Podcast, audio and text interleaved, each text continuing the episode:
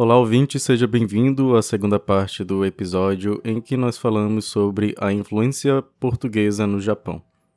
Neste episódio, iremos falar um pouco sobre comércio, sobre religião e a influência estrangeira no Japão. Voltando ao tema do comércio, foi durante os séculos 16 e 17 que ocorreu o desenvolvimento das comunidades mercantis. A China já vivenciava este desenvolvimento, como dito no episódio anterior, o que não ocorria no Japão, mesmo sendo um país muito próximo, e este fato se deve aos problemas internos de aspectos políticos e sociais vivenciados naquele período denominado Sengoku Jidai, conforme dito na parte 1 deste episódio. Em relação ao comércio japonês, existem problemáticas e divergências de fatos. As problemáticas estão diretamente relacionadas ao sistema político japonês, que no início deste período era governado e controlado de forma fragmentada até 1610, que é o período Edo, por diversos senhores feudais, aristocratas conhecidos como daimyo. Entretanto, há uma mudança com a entrada do shogun em 1997 e descreve como sendo o mais elevado poder político governante do japonês naquele momento, sendo então estes ditadores militares que controlavam tanto a política quanto o comércio na região. Esse controle faz com que seja inexistente o conceito de comunidade mercantil no Japão, devido ao monopólio exercido pelo poder governante. Antes mesmo da chegada dos portugueses, já havia uma relação comercial e cultural dos japoneses com os chineses, e no que diz respeito ao comércio, muitos mercadores chineses realizavam negócios no Japão, estes de forma muito mais expressiva do que mercadores japoneses na China. Os fatos conflitantes estão justamente relacionados a essa baixa presença dos japoneses no comércio chinês, pois os portugueses ilustram uma grande presença destes, Ainda sobre este relato, o historiador Roderick Pittock, em 1994, nos elucida e expõe e põe em xeque o argumento português, ao discorrer que as embarcações japonesas eram ligeiramente menores e pouco resistentes em relação às embarcações chinesas. Ainda forma que o Japão só viria a se desenvolver no campo naval no final do século XVI. Muito deste desenvolvimento naval japonês se deve à presença do português, na região. Este teve um impacto substancial na economia japonesa e possibilitou o acúmulo de riquezas, o que ocorreu de forma relativamente rápida, excluindo a necessidade de se possuir o controle das terras. Isso em pleno período em que o feudalismo através do daimyo dominava as terras como forma de poder. Os primeiros negócios firmados entre os dois povos foi o de armas de guerra, o qual ocorreu tão logo a chegada dos portugueses nas terras. Esse negócio foi realizado em larga escala, pois outros itens também foram comercializados e isso foi extremamente vantajoso para os portugueses. Vale ressaltar que o comércio não era a exclusividade dos comerciantes. Os jesuítas, que não se limitavam apenas ao trabalho de conversão, mas também faziam negócios com os japoneses. Estes mantinham é, também por sua conta um comércio importante. Embarcavam para o Japão seda, e outros tecidos e colocavam grandes quantidades de prata no mercado de seda da China. Abordando ainda mais sobre a presença do jesuíta no Japão, estes tiveram todo um trabalho de catequização que resultou até 1614, do período Edo, em um número expressivo de cristãos do país, que era estimado em 300 mil, após 61 anos de trabalho realizado por eles. Durante esse processo de catequização, houve diversas barreiras de aspecto político e religiosos que seria o ponto principal da expulsão da região. Ao chegarem no Japão, os jesuítas se depararam com as religiões shintoístas e budistas e passaram a ter conhecimento sobre elas, e tiveram um papel fundamental nos estudos destas e da língua japonesa. Porém, isso não significava uma aceitação total deste trabalho de conversão. A pressão dos monges budistas, que eram os bonzos, começou para que eles fossem proibidos de pregar o evangelho. O que ocorreu em 1550 em Kagoshima, conforme a Oda Shimazu Takahisa Daimyo de Satsuma. Entretanto, todo esse crescimento se deve ao fato de que as estratégias usadas pelos líderes jesuítas foram totalmente diferentes das abordagens em outras regiões, a exemplo do Brasil. No Japão começou de cima para baixo, dos grandes influenciadores, os daimyos. Sobre este relato é muito importante introduzir três grandes líderes da aristocracia japonesa que se converteram ao catolicismo. Entre eles nós temos Omura Sumitada, que ao se converter ordenou que todos debaixo de sua autoridade também se convertessem ao cristianismo católico. Arima Harunobu e Otomo Oshishige passaram a ser conhecidos juntos com Sumitada-san como os três daimyo cristãos. Antes da chegada dos jesuítas, havia o Dojuku, que seriam auxiliares o qual faziam parte da hierarquia eclesiástica dos bonsos. Estes foram essenciais para os jesuítas, que se apropriaram do termo para denominar os japoneses convertidos ao cristianismo, que serviam como auxiliares e tradutores. Entretanto, não havia uma regra que exigisse das pessoas o comprometimento com a vida religiosa, mas pelo fato de estarem muito próximos dos padres, deveriam se comportar como tal. Após a morte do importantíssimo Francisco Xavier, o padre espanhol Cosme de Torres encabeçou a missão jesuíta, foi através da continuidade dos trabalhos iniciados por Xavier que os jesuítas se aproximaram dos daimyos.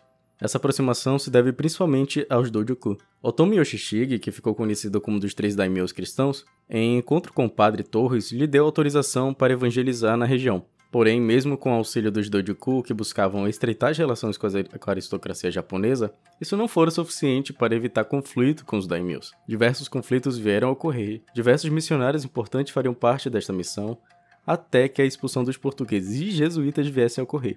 Todo esse conflito despertou um novo sentimento em todo o Japão, principalmente nas autoridades locais. Já em meados do século XVII, o período Sengoku Jidai no Japão, Oda Nobunaga, daimyo da província de Owari, foi fundamental para que se desse os primeiros passos para o término dos conflitos e a unificação do Japão. Oda Nobunaga revolucionou as atividades bélicas no país, tendo sido a primeira pessoa a empregar a, o sistema de tiro contínuo, concedendo-lhe a vitória na Batalha de Nagashino em 1575. Isso possibilitou que Oda Nobunaga ascendesse ao poder e chegasse à capital, o que lhe deu muitos territórios e possibilitou unificar o território japonês. Este iniciou o processo de reunificação, que lhe rendeu o título de primeiro pacificador. Após sua morte, Oda foi substituído por Toyotomi Hideyoshi, que deu continuidade aos trabalhos de reunificação do Japão. O daimyo Nobunaga tinha uma forte relação com os portugueses e jesuítas, o que havia permitido a presença deles na região. Porém, seu sucessor, o general Hideyoshi, não tinha essa mesma visão e viria a proibir os cristãos na região, o qual descreve-se Hideyoshi como alguém zeloso de manter o controle conquistado. Não permitia a existência de elementos que pudessem comprometer essa instabilidade. A doutrina cristã ensinava que os seus seguidores o Deus estava em primeiro lugar, o que entrava em conflito com o código de honra do guerreiro japonês, segundo o qual a obediência ao seu senhor deveria estar acima de todo o resto. Hideyoshi temia que o grande plano dos jesuítas fosse justamente conquistar o território. Esse fato fez com que fosse editado em 1587 o primeiro édito anticristão no Japão, que ordenava a expulsão de todos os missionários presentes no território. Entretanto, esse foi parcialmente obedecido, pois a retirada deste na região representaria uma perda comercial substancial, afetando assim a economia local. Um segundo édito surgiu em 1597, após o chamado Martírio de Nagasaki, na qual seis franciscanos, três jesuítas e 17 cristãos leigos foram crucificados. Este segundo édito serviu de modo a desencorajar qualquer tipo de conquista por parte de alguma força externa no país. Em 1588 morre Hideyoshi, e assume seu lugar Tokugawa Ieyasu, dando início ao Shogun Tokugawa, que, assim como seu antecessor, manteve as políticas de proibição dos portugueses e jesuítas. Tão logo após a ascensão ao poder, os holandeses em 1600 chegaram ao Japão trazendo consigo o protestantismo, bastante comum entre estes e os ingleses. A presença holandesa não tinha a pretensão religiosa, mas sim comercial. Tal presença representa o início do declínio português espanhóis e dos jesuítas. Vale ressaltar que Portugal e Espanha estavam unidos em um único estado denominado de União Ibérica. Sob a presença holandesa na região, relata-se que os comerciantes neerlandeses se limitavam a comercializar e não tratavam de assuntos religiosos, elemento que pode ser considerado como favorável para que mais tarde o shogun, é, o shogunato no caso, optasse por nomear os holandeses como os únicos intermediários entre o país e o Ocidente. Os holandeses usaram sua influência para derrubar qualquer movimento dos portugueses e outros agentes em comum. Essa interferência surtiu grandes efeitos e a partir de 1606, Tokugawa começou a lançar éditos anticristãos e em 1612, de forma expressiva, começava a perseguição com o intuito de expulsar todos da região. Um édito do governo Tokugawa declarava que os portugueses e espanhóis não iam ao Japão com a intenção de fazer comércio, mas sim com o propósito de evangelizar os japoneses e de se apoderarem do Japão. Para finalizar esse episódio, em 1613, os ingleses chegaram ao Japão, tiveram apoio holandês e mantiveram uma relação comercial na região, acirrando ainda mais a batalha comercial e religiosa com os portugueses e espanhóis. Mas em 1614, já no período Edo, em que a situação para os cristãos missionários chegou ao ápice, com Tokugawa decretando a expulsão de todos. Entretanto, alguns se mantiveram na clandestinidade. Com a intensificação das relações comerciais entre holandeses e ingleses com o Japão, as relações com os comerciantes portugueses ia sendo também abalada gradativamente. Isso ficou expresso com as ações adotadas além dos éditos o shogunato acirrou a fiscalização portuária de modo a identificar possíveis missionários clandestinos.